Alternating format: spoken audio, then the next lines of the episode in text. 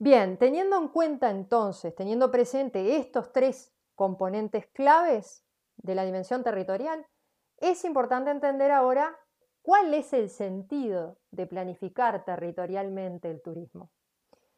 Entonces, eh, la, idea, la, idea, de esta exposición está basada en, un libro, es una compilación de, distintos aportes de varios autores, entre ellos, bueno, el compilador es Simancas, pero hay varios autores este, bastante reconocidos que seguramente los han dado en, otros cursos.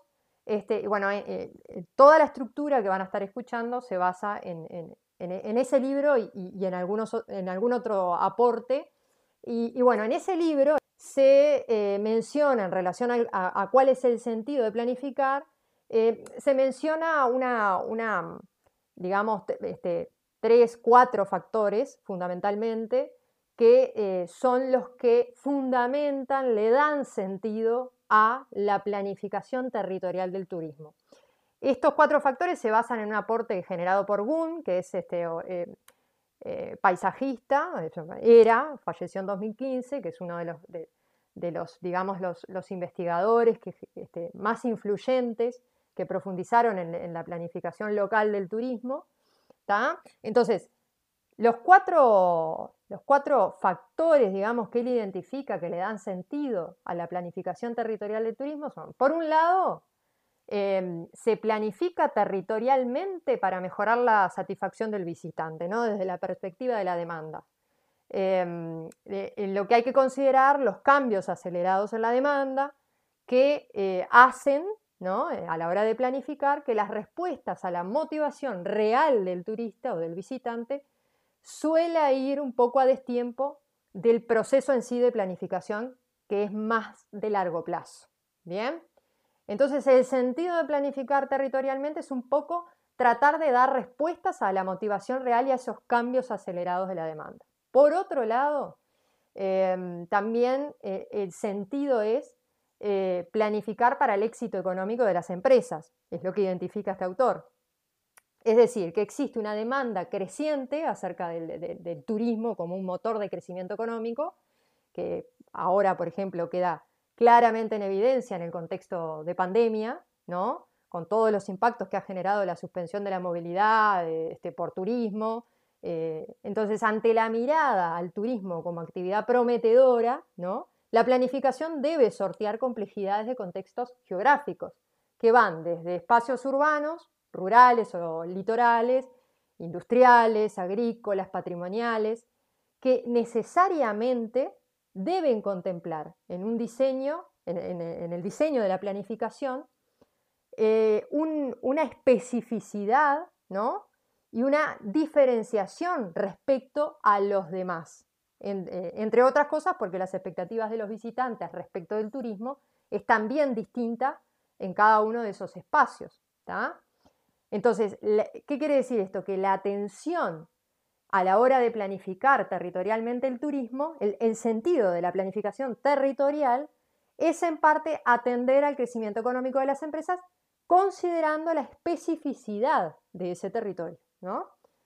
Entonces, tenemos, eh, por un lado, desde el enfoque de la demanda, desde este punto de vista, desde, el sector este, de, de, producción, ¿no? que son las empresas, quienes producen bienes y servicios, y tenemos un tercer factor que le da sentido a la planificación territorial, que es para proteger los recursos disponibles. ¿Por qué? Porque se trata de buscar un equilibrio entre desarrollo y protección de los recursos, ¿sí? lo, lo cual implica, en parte, un posicionamiento, una postura ideológica respecto a cómo quienes planificamos concebimos la planificación, ¿no? Quienes planificamos y quienes tomamos decisiones, quienes incidimos, hay una postura ideológica ¿no? respecto a eso, a la forma en que priorizamos proteger los recursos disponibles ¿no? a la hora del diseño y la planificación. Y por otro lado, eh, el, desafío es encontrar un punto de equilibrio, ¿no? desde, desde un punto de vista de posicionamiento ideológico, es encontrar un punto, de, un punto de equilibrio basado en una visión común consensuada. Que esto no es ni más ni menos que lo que eh, solemos escuchar, que es la equidad, el concepto de equidad territorial, ¿no? Encontrar ese equilibrio entre la protección de los recursos y la visión de desarrollo, que es una visión, en este, desde, desde, este punto de vista que estamos hablando, una visión, una posición más ideológica respecto de cómo concebimos la planificación para el desarrollo. Y un cuarto factor, ¿no? Dijimos, la demanda por un lado, desde la visión de la demanda para satisfacer al visitante, desde la visión del, sector productivo, del sector privado, este, generador de bienes y servicios, para generar mayor o, crecimiento económico, en definitiva. Por otro lado, tenemos este, para proteger los recursos en equilibrio con el desarrollo, el modelo de desarrollo que se plantea en la planificación. Y un cuarto factor que le da sentido a planificar territorialmente el turismo es para beneficiar, y es clave, más que clave, para beneficiar la comunidad local, ¿no? Para, generar beneficios que redunden en este, mejor calidad de vida para la comunidad local. ¿Qué quiere decir este último este, punto? Que se trata de trascender, es lo que el sentido es trascender la planificación del turismo más allá de que sea una simple capa o una fase del sector productivo y lograr que el proceso de planificación en sí mismo se impregne en el contexto local. ¿ah? ¿Qué es, que, ¿A qué apunta esta idea? A entender que el turismo necesariamente es un componente transversal a otros factores.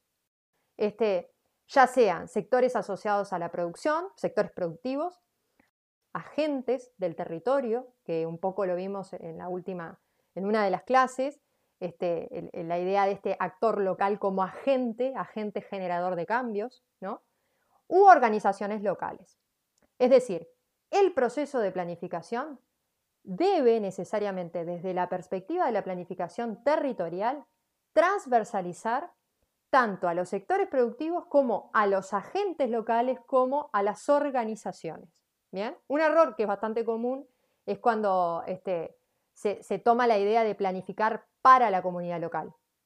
Este, o sea, la idea de, esta perspectiva de que le da sentido planificar territorialmente para beneficiar a la comunidad local no significa solamente planificar para la comunidad local, olvidando al turista, ¿no? Que eso es un error bastante común porque dificulta después la confluencia de intereses o las, competencias con organismos y dependencias que tienen como objetivo dar o, entre sus cometidos eh, dar respuesta a las necesidades de los visitantes. Si solamente planificamos el, territorio desde, una perspectiva turística, desde, las necesidades o desde los beneficios de la comunidad local, olvidándonos de que en definitiva la actividad turística tiene al visitante como un componente inherente, eh, ahí ya caemos en un error. Entonces, el sentido de planificar territorialmente para beneficiar a la comunidad local también tiene que considerar